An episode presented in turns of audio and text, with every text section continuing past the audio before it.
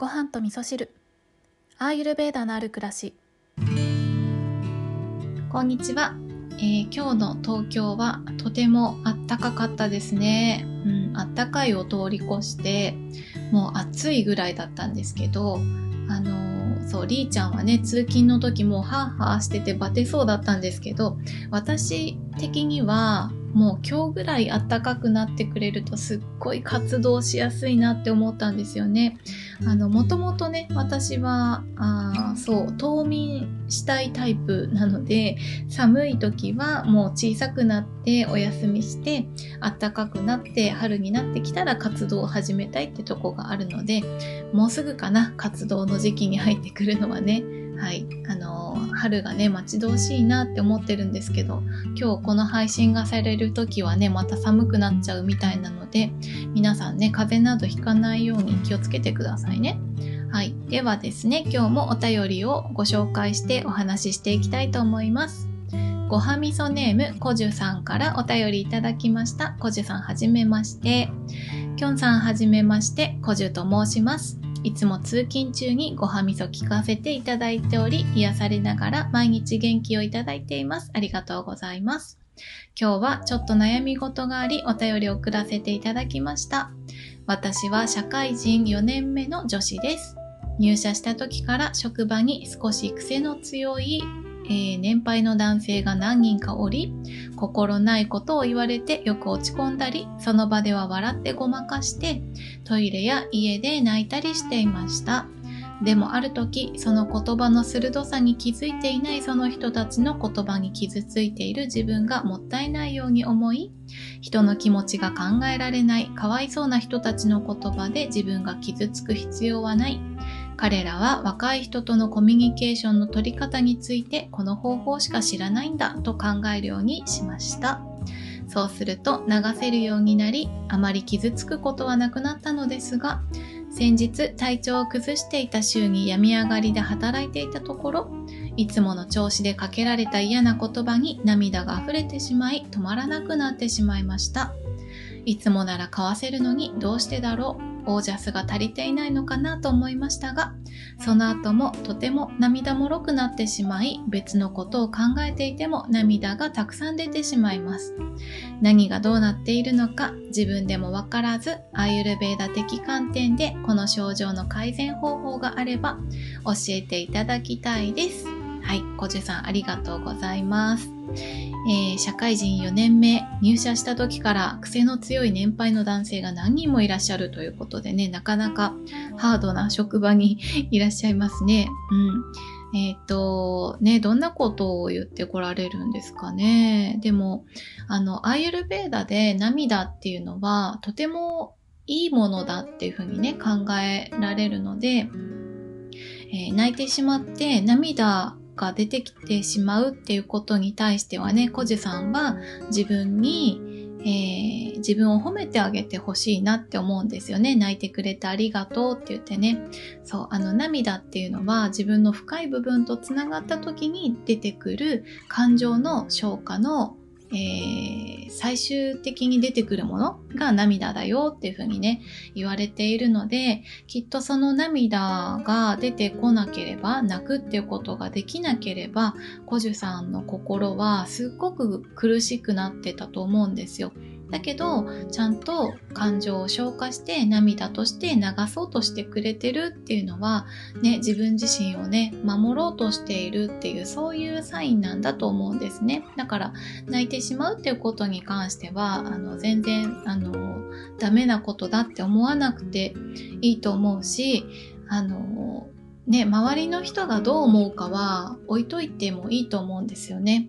うん、あのそうそう涙に対してね世間ではちょっと誤解されてるとこがあるんじゃないかなって思うんですよね。うん、そう泣いてる人に対して優しく見守ってあげるっていう社会になったらすごくいいなって思うんですけどね。あの私もやっぱり仕事してきた中で仕事をしながら、えー、仕事的なことでどうしても部下に言わなきゃいけないこととかを言った時に泣かせてしまったっていう経験は まあ多々あるんですよね。うん、だけど別にそれは傷つけようと思って言ってるわけではなかったんですよ私の場合はね。うん、あのただただ事実を伝えなきゃいけないなと思って伝えたら泣いちゃったっていうことはあったんですけどでも、うん、なんかそれに対してはそうですねえー、泣そうその時今思い返してみると泣いちゃった部下の子の方がなんか泣いちゃってすいませんって言ってきたんですよね。いや全然そんないいんだよって思ったんですけど泣いちゃってごめんなさいって言ってきてたなそういえば。ねその時にアユルベーダを知ってれば涙っていうのは悪いものじゃないんだよ泣ける時に泣いた方がいいんだよってことを言ってあげられたかなって思思いましたね。うんね、だからなかなかねその涙っていうところに対してはなんか泣いたら弱虫だとか、ね、泣いたらかっこ悪いみたいなそんな世間一般の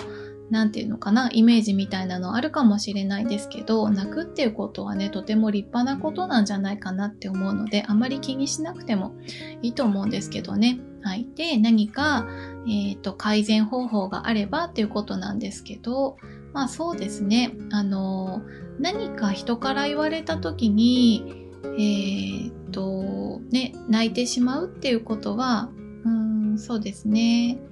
えー、逆を考えると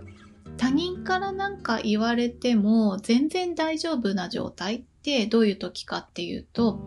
ちゃんと自分で自分のことを信頼してる時なんですよね。自分との信頼関係がしっかりできている時っていうのは周りの人から何か言われたとしてもね、あの、コジュさんがね、えー、一時期できたような、あ、この人たちはこうなんだねっていうね、えー、人は人、自分は自分っていうことをきっちりと分けて考えることができたっていうのは、えー、多分ね、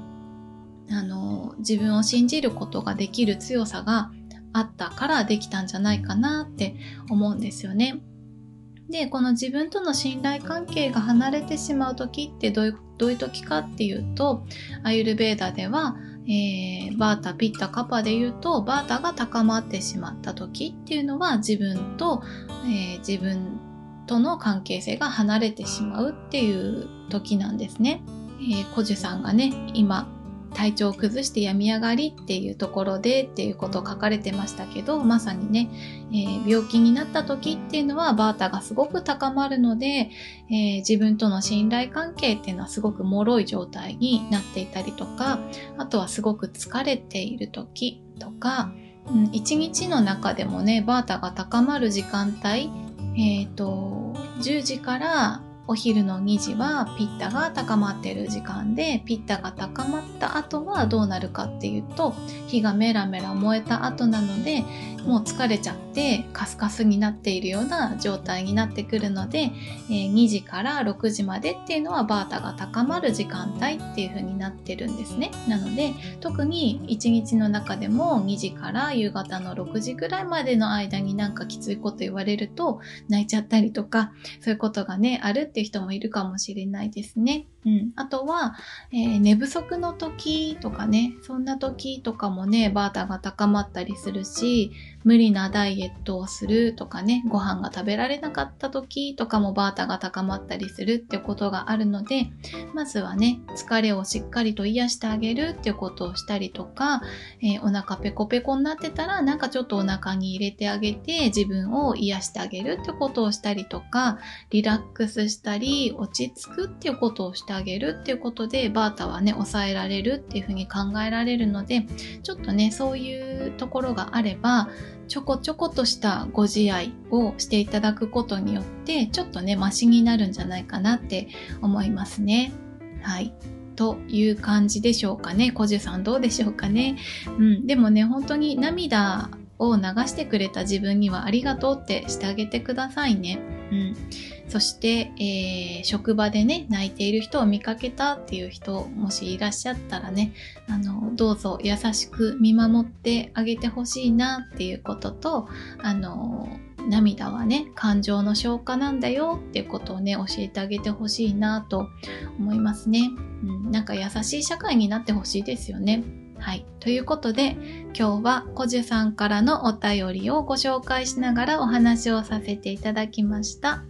それでは皆さん今日も良い一日をお過ごしください。今日も聞いていただきましてありがとうございます。